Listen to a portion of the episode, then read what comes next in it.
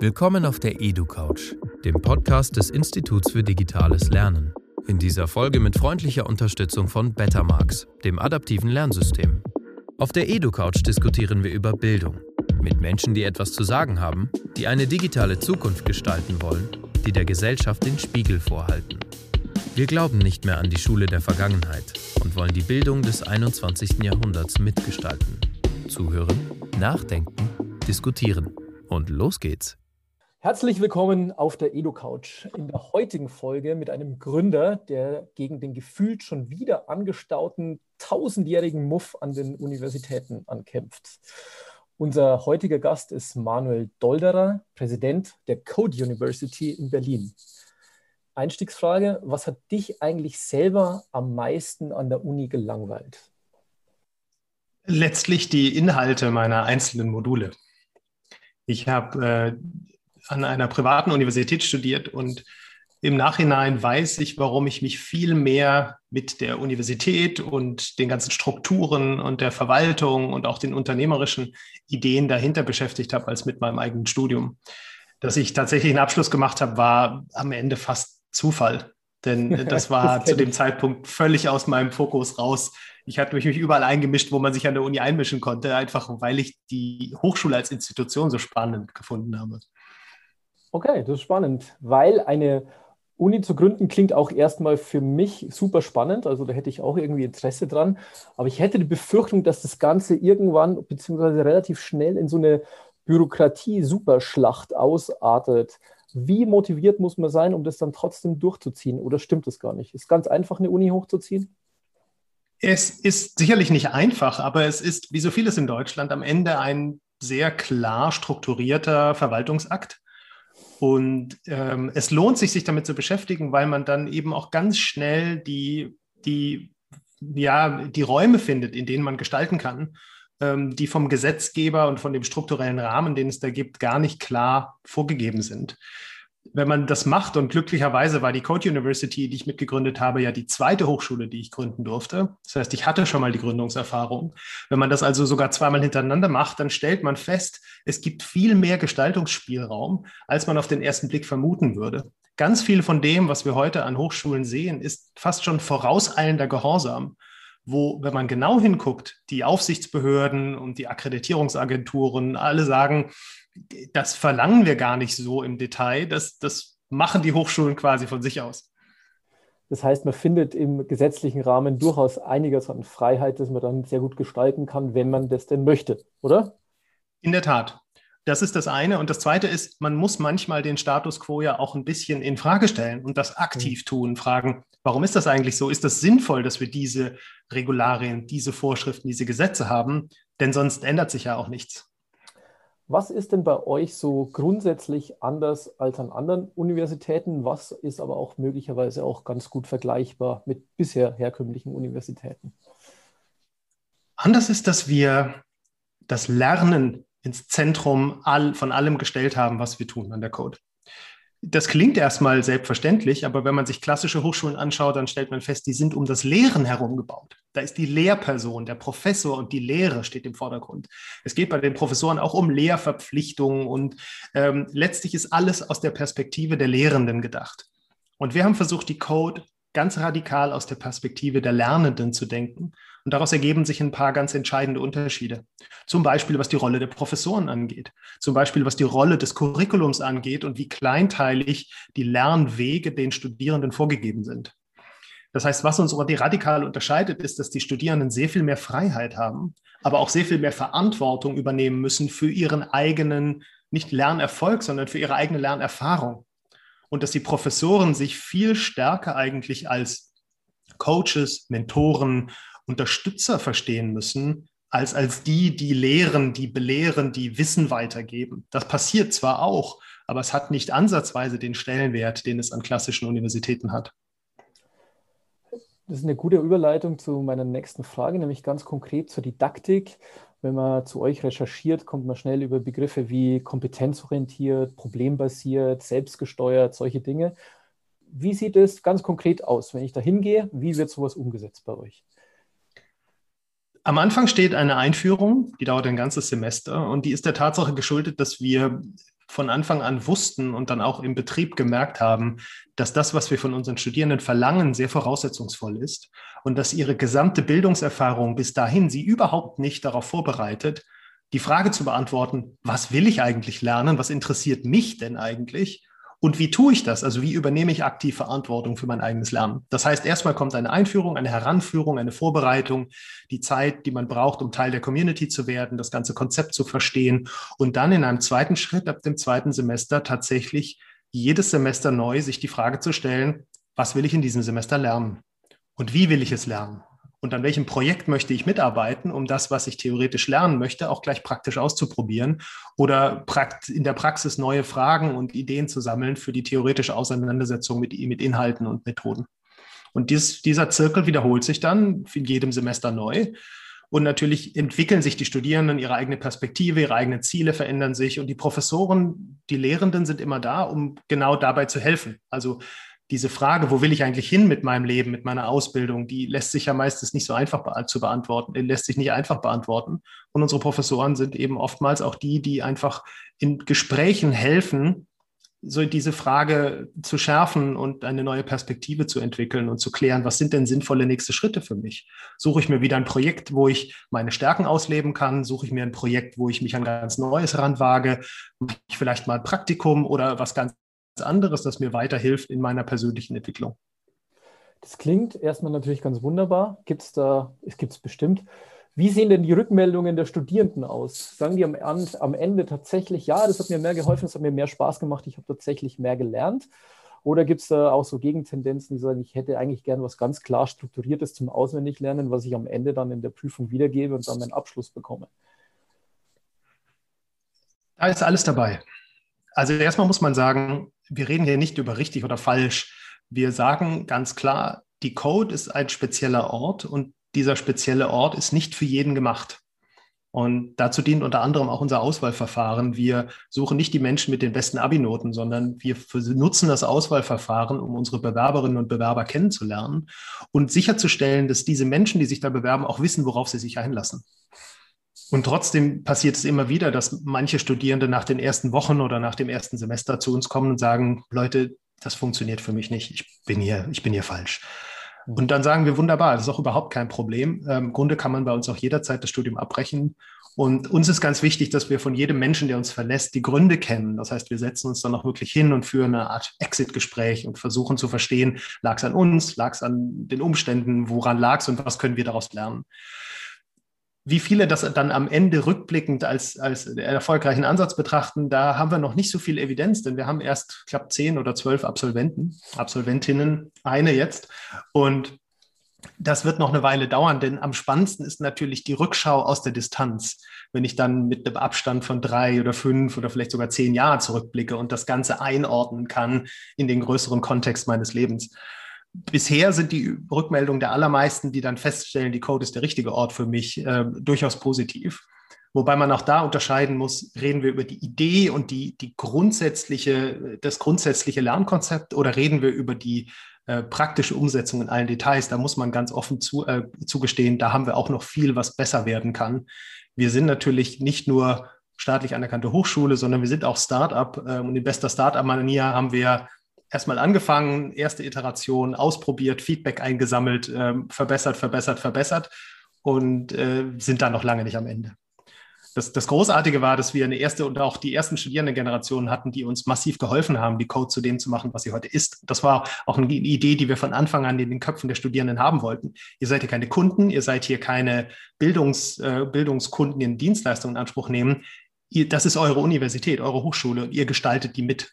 Und das ist großartig angenommen worden von unseren Studierenden, die lautstark Feedback geben, sich einmischen und auch einfordern, dass man ihnen zuhört und dass man Dinge ändert, die sie, die sie kritisieren. Apropos Kontext und Idee, die du gerade erwähnt hast. Ähm, ihr stellt ja euer Projekt, nenne ich es jetzt mal, eigentlich gerne in einen größeren Kontext. Ihr sprecht von sozialer Verantwortung, von Nachhaltigkeit und denkt über Umweltfolgen nach. Warum wollt ihr als, ich formuliere es jetzt mal so, du darfst mir gerne als, äh, widersprechen, als Unternehmer die Gesellschaft verändern? Ist dafür nicht eigentlich der Staat zuständig oder wie seht ihr eure Rolle in der Veränderung und der Gestaltung von Welt? Das ist eine gute Frage. Also erstmal ob der Staat dafür zuständig sein sollte, darüber kann man natürlich lang und breit diskutieren, je nachdem, was für ein Staatsverständnis und äh, Demokratieverständnis man auch hat. Äh, ich glaube, dass Unternehmer und Unternehmerinnen ein, ganz klar eine soziale, eine gesellschaftliche Verantwortung haben, der sie in irgendeiner Weise gerecht werden. Und das, da reicht es nicht zu sagen, hey, ich biete Arbeitsplätze und zahle Steuern. Ähm, obwohl ich mal Ökonomie studiert habe, habe ich da doch einen, vielleicht einen etwas ungewöhnlicheren äh, Blick auf, auf diese Sachen. Und gerade im Bildungsbereich würde ich mir ehrlicherweise mehr unternehmerische, unternehmerisches Engagement und auch unternehmerische Freiheit wünschen, weil insbesondere da einfach nicht klar ist, was die richtige Lösung ist. Das heißt, es gibt nicht den einen Ansatz, von dem man jetzt dem Staat sagen kann, bitte setzt das um, sondern wir brauchen eigentlich eine Vielzahl von Experimenten, von, ähm, von Ansätzen, die ein Stück weit in Konkurrenz zueinander treten, aber auch einfach miteinander Neues ausprobieren, um uns vielleicht einem besseren Zustand unseres Bildungssystems zu nähern. Und da würde ich sagen, sind wir im besten Sinne unternehmerisch tätig. Wir, das ist eine, eine, eine Unternehmung, die wir da gemeinsam machen. Und das Ziel ist nicht maximal viel Geld zu verdienen, sondern das Ziel ist herauszufinden, wie Bildungskonzepte in, in unserem Land besser funktionieren können, um junge Menschen besser in die Lage zu versetzen, selbst wiederum unternehmerisch unsere Zukunft mitzugestalten. Apropos Unternehmertum, ihr seid ja auch ganz eng und auch sehr öffentlich mit anderen Unternehmen verbunden. Wie viele Chancen, aber auch potenzielle Gefahren stecken in diesem Ansatz, dass ihr sehr prominent und konkret auch mit anderen Unternehmen, ich nenne es jetzt mal, kooperiert? Uns war von Anfang an klar, dass, dass wir unsere Studierenden ähm, an Projekten lernen lassen wollen, weil Projekte einfach den großartigen Vorteil haben, dass sie meistens in Teams bearbeitet werden. Das heißt, die Studierenden lernen zusammenzuarbeiten, interdisziplinär, international.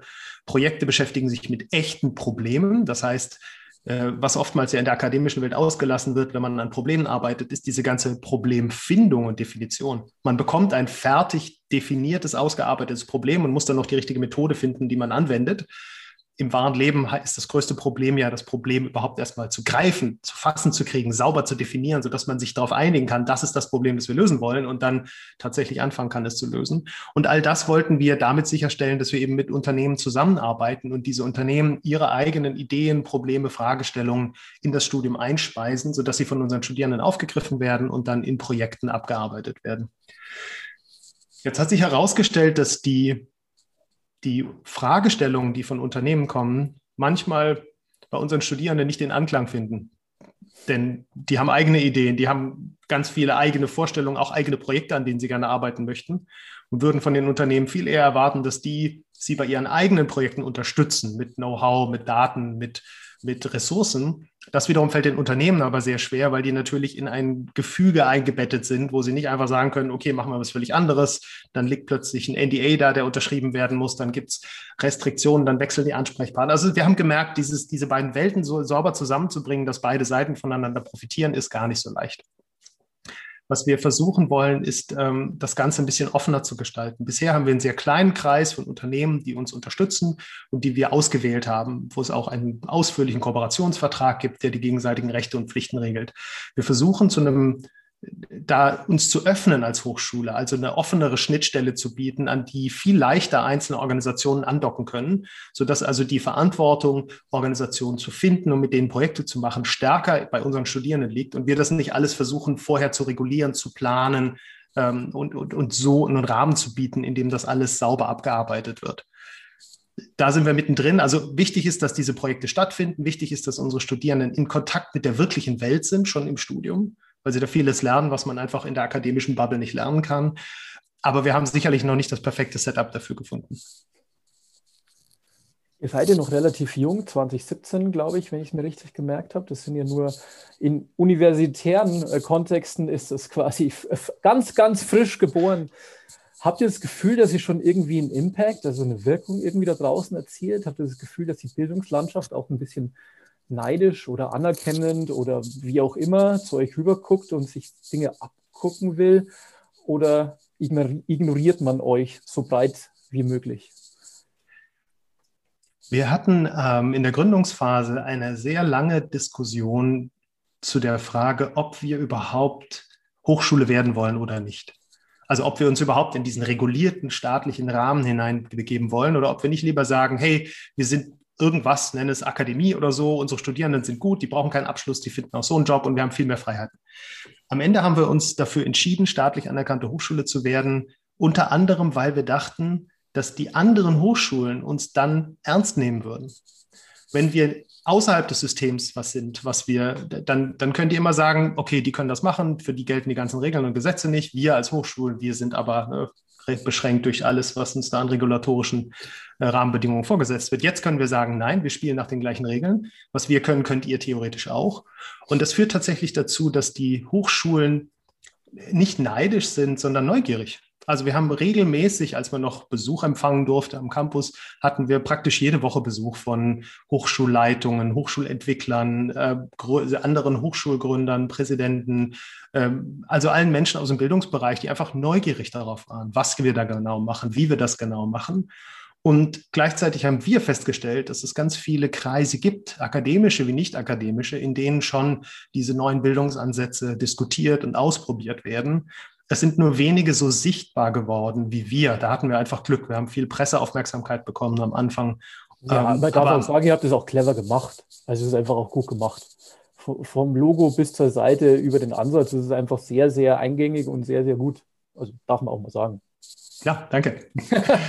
Genau, aber die Frage, wir sind also, und das macht mir dann großen Spaß, wir sind in einem offenen und sehr lebendigen Dialog an verschiedenen Stellen über die Frage, wie sieht eigentlich die Hochschule der Zukunft oder die Zukunft der Hochschule aus, ähm, bis hin zu in internationale Bereiche. Ähm, ich war ähm, von der Hochschule in New York eingeladen als, als einer von, von verschiedenen Vertretern weltweit, die sich im weitesten Sinne, im englischsprachigen heißt es dann, mit Experiential Learning auseinandersetzen, also erfahrungsgetriebenem Lernen.